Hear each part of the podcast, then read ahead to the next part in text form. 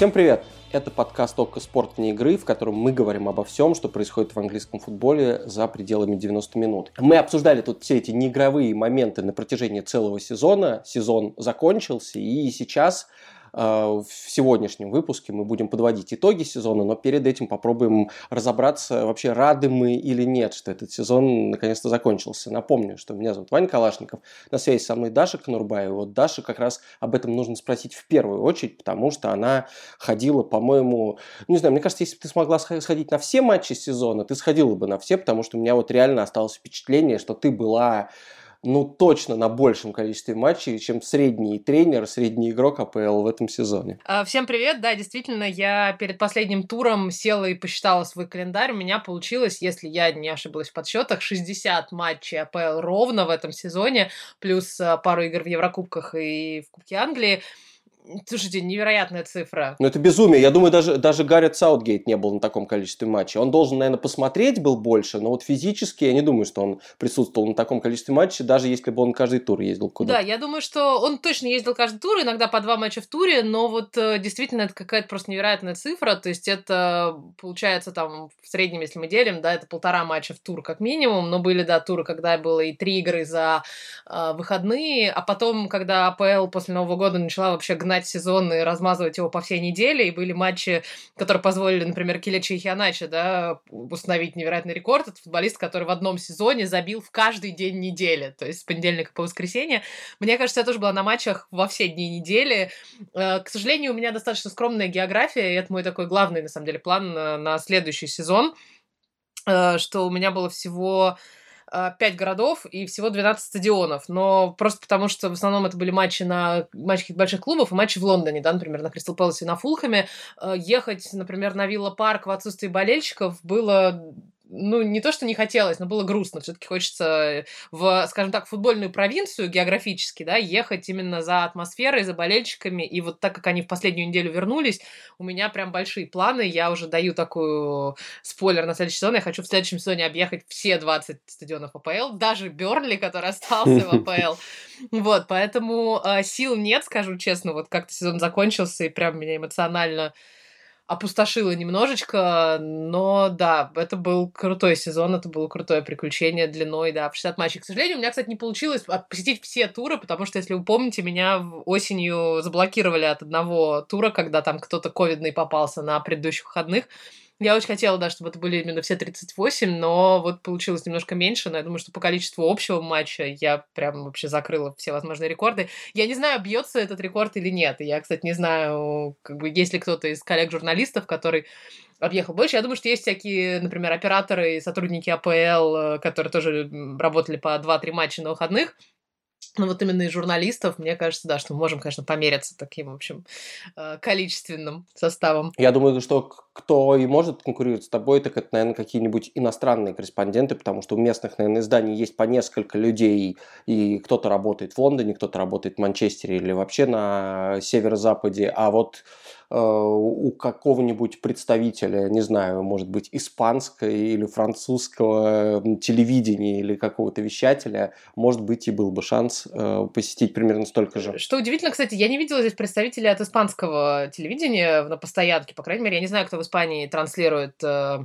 э, АПЛ, но коллеги из э, бразильского ESPN достаточно много ездили. Э, конечно, рекорд мог бы быть, мне кажется, у Биина ближневосточного, но у них два корпункта, у них два человека на севере и два человека в Лондоне, поэтому, хотя я думаю, что даже если они освещали, например, все матчи Сити Юнайтед, Ливерпуля и Эвертона там у себя на севере, то они тоже, я думаю, на цифру в порядка 50-60 матчей вышли, но это, конечно, невероятно, вот, особенно, мне кажется, невероятно те коллеги, которые работали в Лондоне, которые ездили на машинах, куда-нибудь там на север, например, я все-таки поездами перемещаюсь, и они какое количество в дороге провели, это просто... Ну, это уникальный сезон, то есть такого больше не будет. Я не думаю, что получится в следующем году закрыть таким же количеством, потому что, конечно, у нас есть э, еще люди в там Лондоне, да, на ОКО есть э, Анастасия Романовская, есть Саша Горюнов, которые тоже работали на матчах, но просто в чуть меньшем количестве, там, из-за ковида, из-за всех своих там тоже других планов.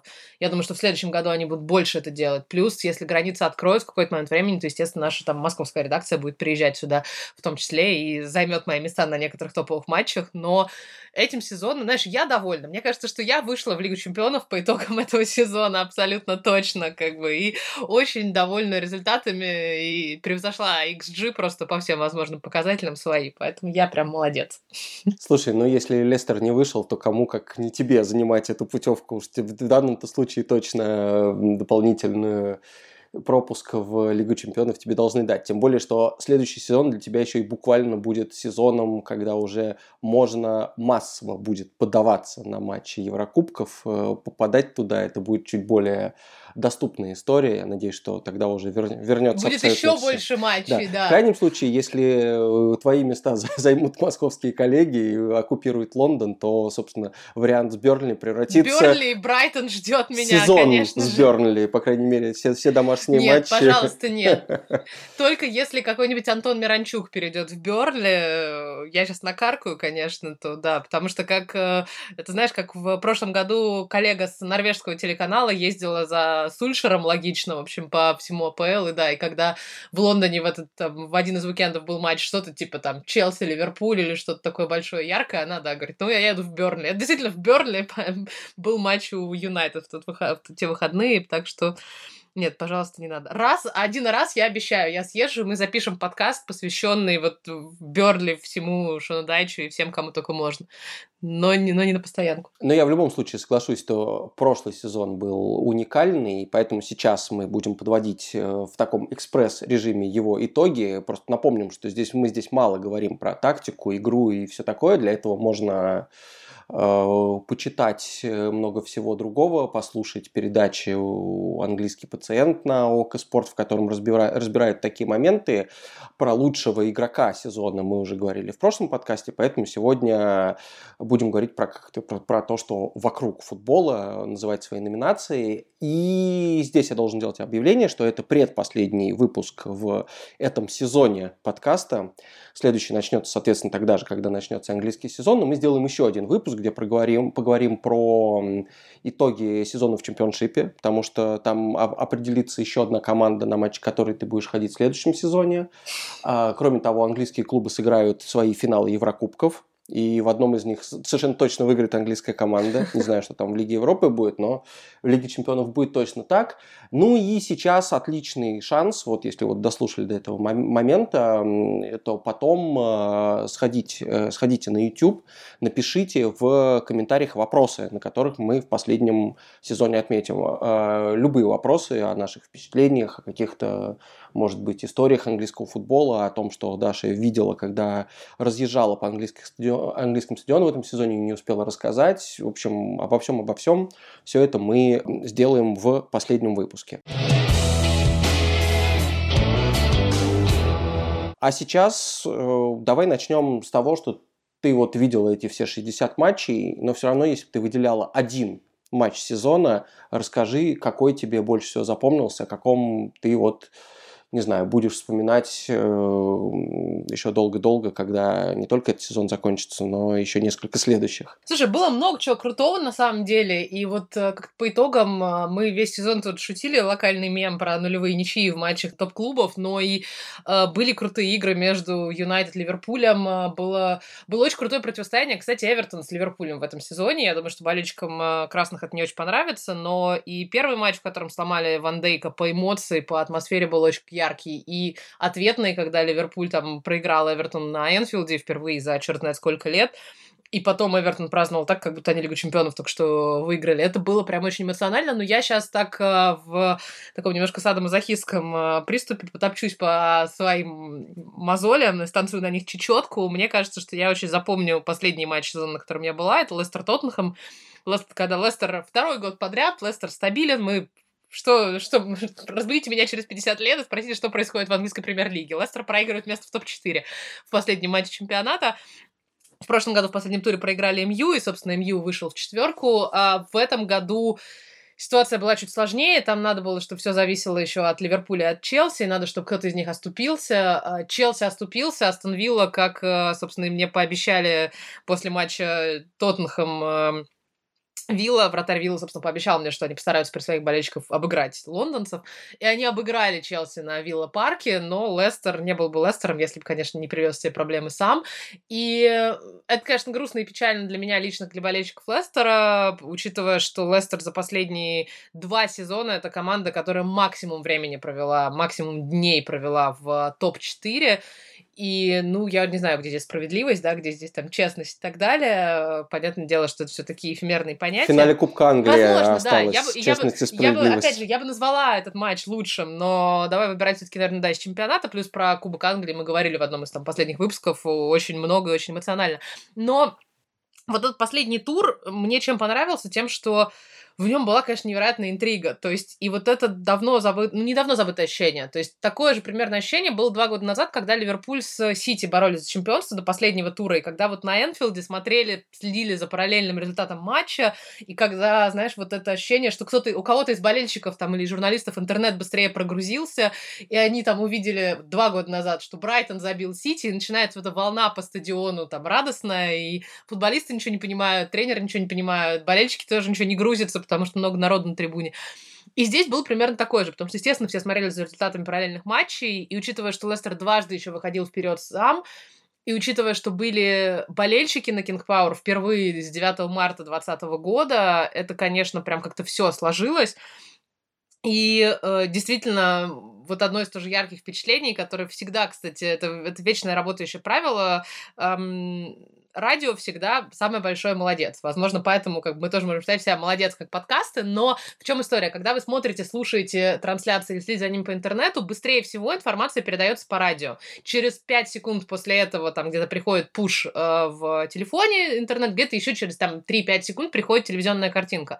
Радио быстрее всего, и поэтому вот действительно я сидела как раз на King Power за линии радиокорреспондентов, и когда несколько из них начали в какой-то момент там скакать, прыгать и размахивать руками, Уф. то есть половина трибуны начала поворачиваться на них словами, что случилось, а потом стало понятно, что Вилла забила второе, и что как бы шансов все больше и больше, Лестер к тому моменту вел 2-1, и как бы все было хорошо, ну, а потом случилось то, что случилось, да, даже лучшие из нас иногда ошибаются, даже Каспер Шмейхель запихивает мяч как-то в свои ворота, а потом просто, ну, случилась логичная история, Лестер побежал вперед отыгрывать, Тоттенхэм забил еще два, поэтому как бы счет 2-4, как бы не то, чтобы он прямо по игре и настолько все плохо было у Лестера, но да, такое случается, и вот просто я бы, наверное, я запомню этот матч именно по тому калейдоскопу и по тому вот э, тем американским горкам эмоций, что мы все там пережили. И, как все говорят все болельщики Лестера, надежда то, что убивает тебя сильнее всего. И вот час где-то, наверное, в течение этого матча у Лестера была надежда, и вот Лига Чемпионов была вот прям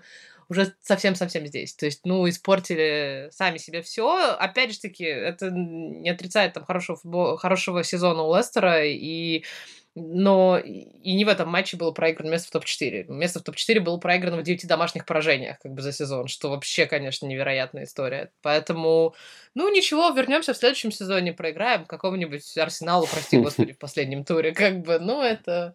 Будем сильнее, как говорит Роджерс. А у тебя какой любимый матч из того, что яркого, что тебе запомнилось по телевизору? Я своим матчем сезона выберу, наверное, тот, на котором ты, естественно, была. Это матч Манчестер Юнайтед-Тоттенхэм 6-1, 1-6 есть угу.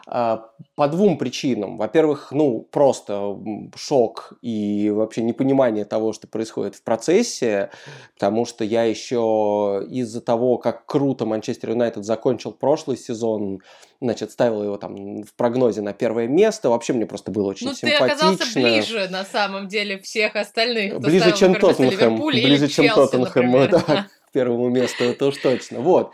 Ну и потом действительно вот эта вот непонятная предсезонка, которая Манчестер Юнайтед совершенно разбалансировала, и э, трюк Жозе Мауриньо, который у него по-прежнему какие-то все еще работают, когда он сказал, что вы 9 человек ничего не делаете, а вы двое, значит, забиваете все голы, отдаете друг другу передачи, и так мы будем на первом месте, по крайней мере, ну, пару месяцев подержимся, и меня не уволят раньше, чем, чем нужно. Вот, поэтому не знаю, каким он образом это мотивировал этих футболистов, как он перестроил игру так, но Тоттенхэм реально казался, конечно, на старте сезона действительно каким-то открытием. И вот этот неожиданный результат, неожиданно сложившийся матч, он и тогда меня очень сильно впечатлил, но потом я постоянно весь сезон про него думал. А вот и вот почему.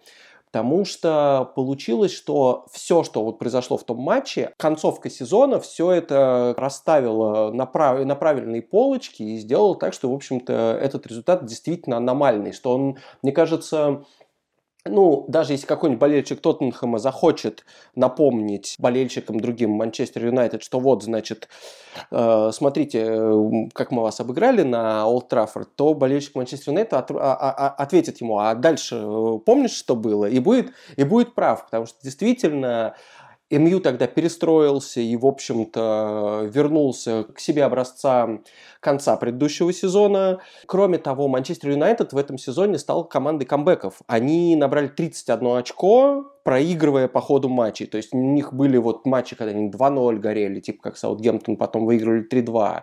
Э, ну, на самом деле, тут сейчас я могу любую команду назвать, и наверняка кажется, что, что МЮ над ними волевую победу одержал в этом сезоне. И тут как-то символично, что последний, по-моему, такой раз был в последнем чемпионском сезоне Фергюсон 12-13, когда вот при нем тоже так делали. Вообще как-то было такое, такое мнение, что МЮ при Фергюсоне был командой камбэк, камбэков, все эти голы, значит, на последних минутах.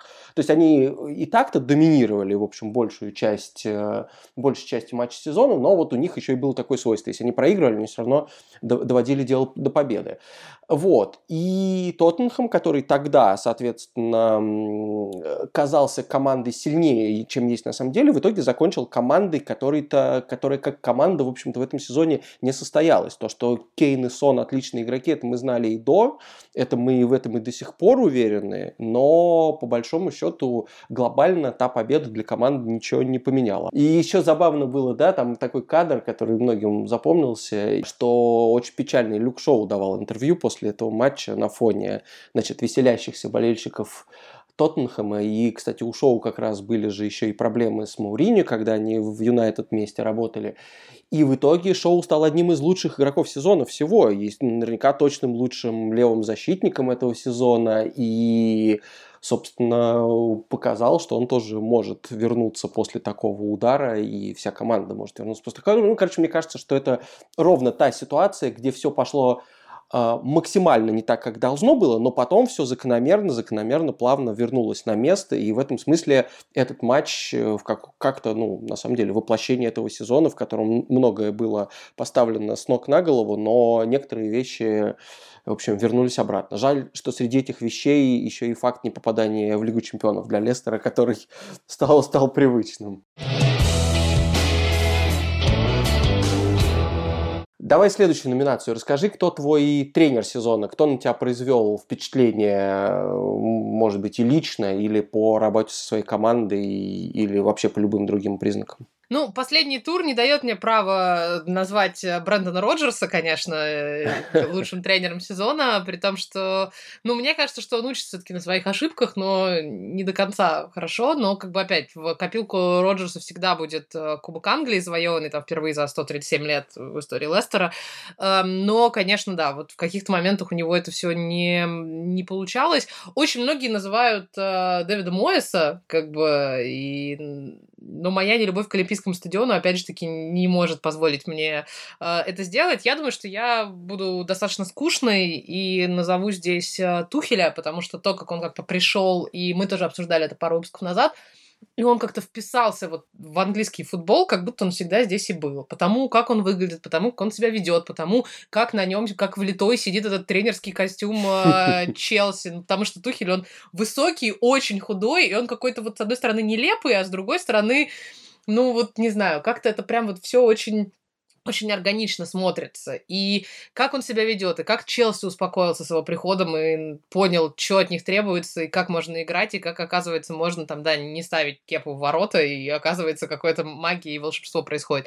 От того, что он, например, не посадил обратно Мейсона Маунта, хотя все очень боялись, да, что это любимчик Лэмпорда, и он, в общем-то, будет только на полсезона так э, как-то всколыхнулся. Ну и плюс ко всему, он сейчас может выиграть э, Лигу чемпионов. Мы все знаем, что Челси очень любят выигрывать Лигу чемпионов и, ну, и Лигу Европы в годы, когда они меняют тренера по ходу сезона. Я думаю, что это будет красивая история.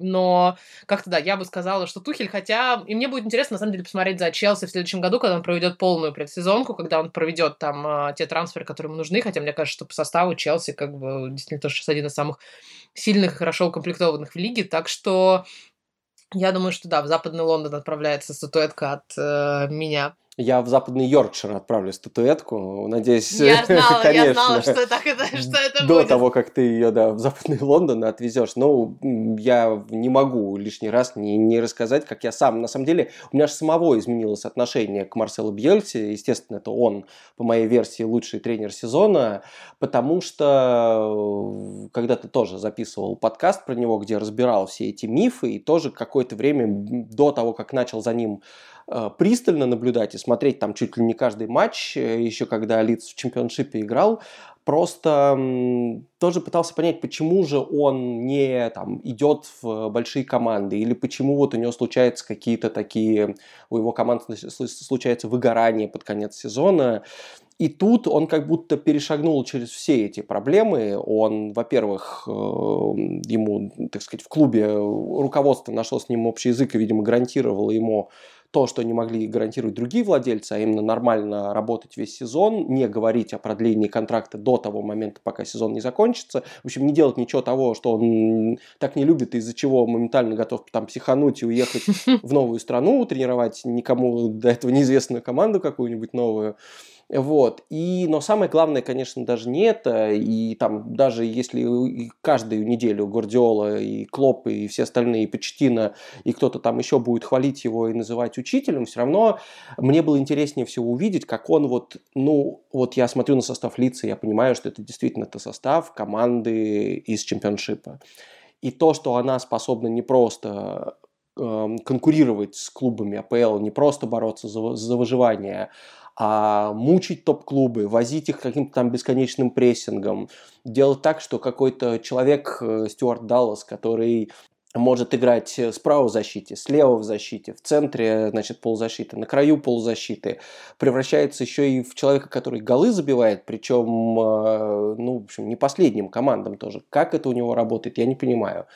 И вот, вот это вот преображение, мне очень нравится, кстати, цифра, что когда посчитали, сколько денег было затрачено на сбор каждой команды АПЛ, и поделили это на количество очков. Ну, понятно, что там как бы, команды типа Манчестер Сити, Манчестер Юнайтед будут на последнем месте, даже если они набирают больше всего очков, потому что у них действительно очень дорогие команды, то Лидс в этой таблице, естественно, на первом месте с лучшим результатом. Там вся кома, всю команду собрать стоило 115 миллионов фунтов, 59 очков они набрали. Кстати, это лучший результат среди всех команд, которые вот выходят из чемпионшипа.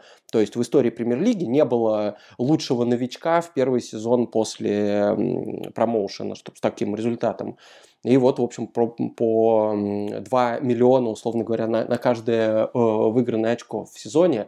В общем, супер показатель. И главное, э, тут даже, ладно, там цифры, а когда ты видишь, что Э, люди, которые должны, ну, не каждый может быть Джейми Варди, да, не каждый может подняться из низов до финала Кубка Англии, до английского титула, а тут как будто у тебя вся команда такая. Да, они не выиграют трофеи, и на самом деле всерьез, конечно, за трофеи не борются, но вот то, что не знаю, нам всем, Марсело Бьелсы, всем э, игрокам четвертого дивизиона, третьего дивизиона, чемпионшипа, и нам всем тоже дают надежду на то, что такие вещи возможны, ну, это очень супер. Поэтому, конечно, он мой фаворит.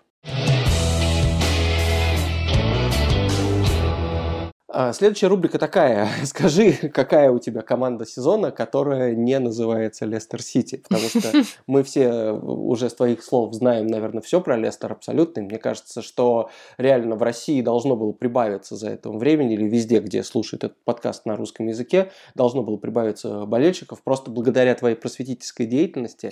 Но, тем не менее, за кем еще тебе, возможно, было как-то интересно, любопытно в этом сезоне наблюдать? Э, ну, я думаю, что я не буду называть команду, которую, я предполагаю, ты назовешь через пару минут, э, которую ты уже только что пел дифирамбо буквально в предыдущей рубрике. Знаешь, мне, эм, на удивление, мне очень хотелось сейчас выпендриться и назвать какой-нибудь хипстерский Брайтон, э, который, конечно, тоже большой молодец. Они там по... Ну, во-первых, они молодцы, что остались, учитывая какой-то катастрофический нефарт, они там по всем этим красивым циферкам XG должны были, типа, в шестерке быть, по... если бы забивали все, что должны были забивать. Но мне вот весь сезон, хотя я, опять, я посмотрела очень много матчей, и мне кажется, я посмотрела, знаешь, меньше 10 матчей по телевизору, потому что когда их показывали по телевизору, у меня что-то как было не очень много желания за этим наблюдать, зная, что я там на выходные опять куда-то поеду. А, проблема первого мира, да, сейчас нас слушают и думают, зажралась просто вообще, ужас какой. Но а, из того, что я видела, я вот с некоторым удовольствием, таким абсолютно по-болельчески равнодушным, следила за Юнайтед. Именно по, теме, по тем причинам, которые ты уже назвал раньше, что они совершили какое-то невероятное количество камбэков. И мне было интересно, потому что, ну, они не идеальные. Я всю первую половину сезона говорила, и все межсезонье прошлое, весь прошлый сезон я говорила болельщикам Юнайтед, что у них нет нормального тренера, что Сульшер это какая-то вот, ну, что Сульшер бы, мне кажется, он был бы идеальным тренером сборной, например, потому что, мне кажется, там надо не очень много умений, там надо уметь там мотивировать людей. Возможно, Брэндон Роджерс поэтому был бы идеальным тренером сборной со своими там э, какими-то моралями и психологическими тренингами. Потому что сборные не играют в Лиге Чемпионов, да. Возможно, да. И не нужно выходить туда, да. А, но он проиграл какой-нибудь финальный матч выхода на Евро или на чемпионат мира, да. А, но вот как-то Сульшер, не знаю, там с какой-то вот или сам молодец, да, я не, не беру сейчас его тактические все разборы, да, но он как-то вот стал очень органично смотреться, и мне нравится, что Юнайтед не идеальный. То есть мы помним, например, невозможно там приносить... Точнее, можно с огромным удовольствием смотреть за матчами Сити, можно с огромным удовольствием в прошлом сезоне, например, было смотреть за матчами Ливерпуля, но ты смотришь на них как вот на какую-то такую идеальную рабочую машину абсолютных там роботов, в хорошем смысле этого слова, которые там почти не ошибаются. И ну, неинтересно следить за чем-то настолько идеальным, за чем-то настолько целостным. Там, смотреть матчи Манчестер Сити, как бы, это смотреть и думать, типа, выиграют они сегодня 2-0 или 6-0, как бы. Ну, то есть, или там... Эм, забьет Агуэра или нет, да, а, или там, кто у них пойдет бить пенальти, условно говоря, то есть это главные интриги. А, Ливерпуль в этом сезоне был, там, его, конечно, шатало гораздо больше, но это было, это было грустно смотреть, просто исходя из того падения, которое они совершили там с прошлого года. А Юнайтед как-то вот, я всегда включала матч, я всегда знала, что будет весело, как бы, что сейчас они пропустят на третьей минуте, а потом забьют еще три, что сейчас что-то кто-то придумает, в крайнем случае там какой-нибудь пенальти опять на Фернандеша, как бы, и пойдет он все бить. Поэтому я думаю, что да, вот я за Юнайтед без каких-то там болельческих симпатий следила с э, удовольствием. Ну, возможно, да, тут как бы опять пролезают мои все эти лестерские корни, потому что за Ливерпулем и за Челси, например, мне было тяжеловато смотреть с удовольствием, просто потому что мы боролись с ними там за топ-4. Юнайтед как-то по очкам, в принципе, не намного они оторвались. То есть они там на 6, на 8 очков опережают Лестер в конечном счете, потому что Лестер, как бы, Лестер проиграл два последних матча, но в целом, то есть, да, они как так на второй строчке шли и шли, как бы уже и не вывалятся из топ-4, и за чемпионство вроде как уже не борются. Поэтому Юнайтед молодцы. Я в своих прогнозах перед началом сезона их даже в шестерку не ставила, потому что считала, что Сульшер физрука, как бы ничего не сделал с этой командой. Но вот все получилось лучше, и сейчас, может, еще один трофей выиграют в среду. Моя рубрика в данном случае должна называться «Команда сезона, которая не лиц», а, поэтому да, про лиц я не буду говорить. Но раз я сказал про Марселу Бьелсу, да, то так-то, конечно, можно было запихать в каждую номинацию, поэтому, да, сделаю вид, что рассказал все, э, хваля Бьелсу, но помимо того, что я следил за лицом, конечно, очень э, каждый раз, когда я перед записью очередного подкаста уговаривал тебя рассказать рассказать про Вестхэм что-то, на который ты не попадала практически весь сезон, я просто понимал, что они мне становятся все более и более симпатичны именно как команда. И я даже понимаю вот почему. Потому что Вестхэм команда, которая, как мне кажется, должна вот... Э, у нее нет такой, как, как сказать, такой славы, как у Бернли, да, то есть такой вот супер традиционной английской команды, которая слишком жалко, чтобы она вылетела из АПЛ, которая вот будет где-то идти во второй десятке, доставлять какие-то проблемы грандам периодически, хорошо играть на своем поле, исповедовать вот определенный стиль футбола под руководством такого классического британского тренера. А Вестхэм команда, которая должна на самом деле быть такой же, ну, может быть, чуть получше, потому что все-таки какая-то история, ресурсы у нее другие, но она постоянно пытается прыгнуть выше головы, постоянно пытается лезть не в свою лигу, значит, тут претендовать на какие-то там Еврокубки, и у них в последние годы, ну, это ну, очень плохо получалось. У них были какие-то покупки там сумасшедшие. Э, Себастьяна Аллера за 30 миллионов из чемпионата Германии, который в итоге на лавке сидел большее время пытались они возвращать, значит, кого-то, Чичарито, ну вот какие-то вот все их ходы, которые, как мне кажется, работали бы в большинстве других клубов английских, э, которые находятся ниже топ-6, они для Вестхэма были какие-то неорганичные и, ну, в конечном счете не работали. А тут пришел тренер, ровно идеально подходящий Вестхэму, Дэвид Моэс, который вот когда-то со своим Эвертоном вот точно так же Э, на, с маленькими ресурсами э, достойно, стабильно выступал, открывая каких-то все новых игроков. Забавно, что у него нападающего в Эвертоне тоже никогда не было нормально, он всю жизнь играл без них. Вот, и в итоге в Вестхэме, да, главным нападающим стал переученный полузащитник фланговый, который просто Майкл Антонио, который, э, не знаю, просто не нашлось в команде лучшего, лучшего кандидата на эту роль. И, например, тоже абсолютно в э, духе Вестхэма вот такие вот трансферы, как два чеха, Соучик и Цуфаль. Просто удачное попадание. Посмотрели, как команда хорошо играет в Лиге Чемпионов, поняли, что, значит, за игрока из Спарты можно заплатить не очень много денег, а потом взяли ему второго, чтобы он не скучал. А потом попросили, значит, эм, сотрудников базы научиться готовить картофельный салат тоже специально для, для них, чтобы им не было так скучно, и они, в общем, э, меню бы их веселило больше. Ну вот, вот такого рода в Вестхэме вещи происходили, и, собственно, безусловно, аренда Лингарда из МЮ, который затух бы и в ближайшем времени, я думаю, оказался в каком-то, не знаю, чемпионате Франции, провел там бездарный сезон и вообще бы пропал бы в низших лигах, то здесь хотя бы его вернули в общем, в тонус таким очень необычным способом. И главное же, вот он как раз-таки, как мне кажется, он человек, который, в общем, куда больше любит праздновать голы, чем их забивать, тоже вроде не, не подходит такой команде, но ровно один такой игрок в Вестхэме всегда был какой-то яркий, отличающийся от других. Вот, не знаю, можно вспомнить Димитрий Паета, да, который там э, тоже с, играл один лучше, чем вся остальная команда. В общем, мне кажется, что Вестхэм в, в этом сезоне это идеальный пазл вот именно какой-то исторического наследие команды, э, британского духа этой команды, который за ним довольно давно тянется. Ну, в общем, все сложилось. Не так важно, какое они на самом деле место заняли. Они молодцы, что хорошо выступили. Но смотреть на них было интереснее всего в этом сезоне, мне совершенно точно. Есть ли у тебя игрок сезона? Причем я бы, я, бы, я бы даже сказал так, не лучший игрок сезона, мы их уже называли, а именно человек, который стал для тебя, возможно, каким-то открытием. Игра, которая тебя больше радовала или к которому ты впервые присмотрелась именно сейчас. Ну, я думаю, что здесь, может быть, не очень уместно брать э, игроков, которые вышли из чемпионшипа, да, я могу назвать Бэмфорда, который, конечно, там поразил и разорвал во многом э, АПЛ, и это было очень здорово, и я очень жалею, кстати, что его не взяли в сборную Англии на Евро, мне кажется, что это как-то, возможно, слишком умный для Саутгейта, да, мы все помним, что у Бэмфорда там его там чуть ли не в Гарвард звали куда-то, и вообще, что он там знает несколько языков, и все в таком духе.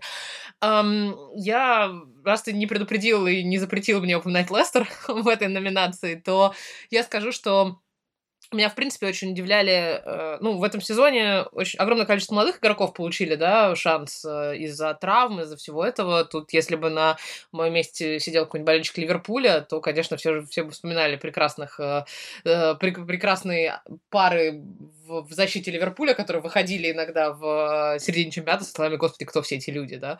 Но э, у Лестера есть тоже две звездочки, которые я надеюсь, что они продолжат хорошо выступать, может быть, смогут вытащить нас в топ-4 в следующем году. Это, конечно, Люка Томас, который э, совершенно молодой крайний защитник, э, и меня удивил он даже не столько своей игрой в защите, сколько э, вот э, пару туров назад, да, когда он забил э, головой Юнайтед, и это было совершенно невероятно, потому что там они набегали на ворота, и там был навес, собственно, с фланга, и перед ним, чуть ближе к э, воротам, был Варди, на что, в общем, Люка Томас, которому там, по-моему, 20 лет еще нет, э, крикнул Джейми Варди, типа, оставь мне, и, в общем, э, головой мяч в итоге в сетку ворот впихнул. Это, конечно, невероятное ну, такая уверенность в себе, да, какой-то, какой-то, стальной характер внутри. И, конечно же, маленький Уэс, э, Уэсли Фафана, совершенно прекрасный защитник, которому тоже выписали из Франции за какие-то минимальные деньги, как это в Лестере часто бывает, и как, про которого многие эксперты, там тот же самый Джейми Каргер говорил, что, типа,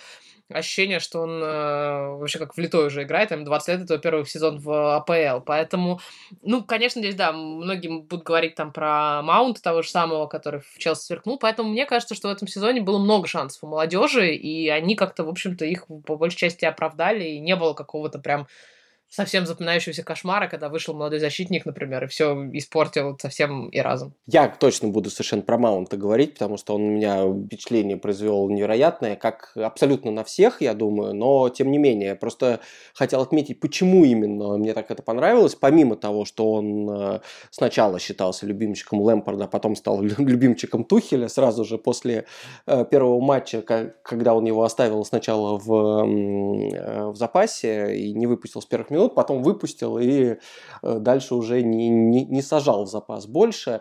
Мне понравилось вот что. Во-первых, что действительно вот этот период, который Челси должен был пройти без э, больших трансферов, когда был трансферный бан, и все надеялись, что молодежь подтянется, на самом деле шансов-то давали многим, но Маунт именно, пожалуй, все-таки лучше всех воспользовался, потому что Абрахам при всем своем таланте, который, раньше себя показал на таком уровне, все-таки не закрепился так надежно, как э, Маунт нигде, по большому счету, ни, ни в клубе, ни, ни, ни в сборной, ни, ни в обоими сборной.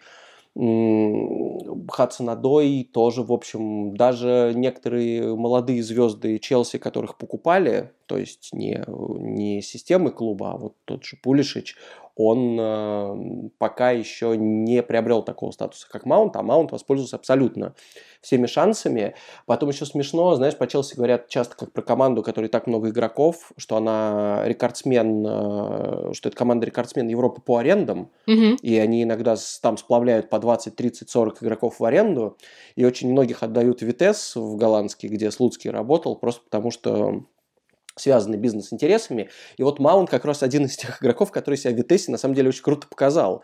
Он стал там лучшим игроком сезона, в свое время попался в валийскую сборную э, голландского сезона. То есть для него это тоже пошло на пользу. И работая с Лэмпортом в дерби, он воспользовался этим шансом. И он, что тоже, чего не всегда ждешь от английских игроков, он очень универсальный. Он же может играть, условно говоря, в разных схемах. Может играть там в тройке нападения где-то сбоку, может играть в тройке полузащиты. И это дает ему, например, возможность, вот я сейчас думаю, что когда Саутгейт будет думать над, над сборной, наверняка, если он подумает, так, вот у меня тут проблемная позиция, это тут будет маунт. Ну, если брать атакующую группу.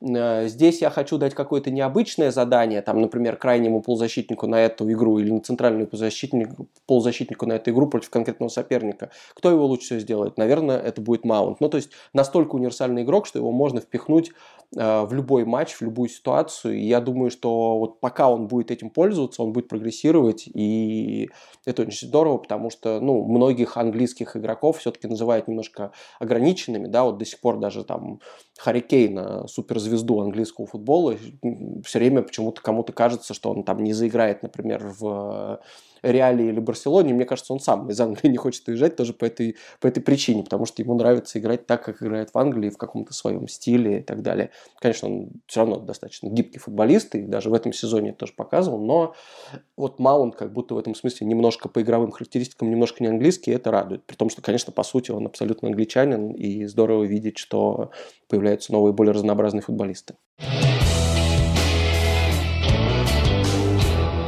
Кажется, мы обсудили практически все. А, напомню, что для следующего выпуска подкаста, который станет последним в этом сезоне, нам можно и нужно задавать вопросы. Делать это лучше всего в комментариях а, к этому выпуску в YouTube. Продолжайте слушать подкаст каждую неделю на всех платформах.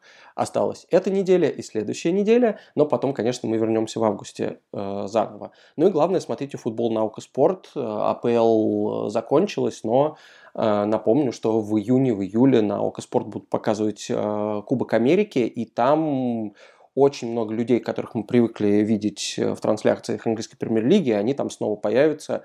И, возможно, кто-то, кто не может ничего выиграть в АПЛ, выиграет что-нибудь на Копа Америки. Здесь были Ваня Калашников, Даша Конурбаева. Пока-пока. Всем счастливо.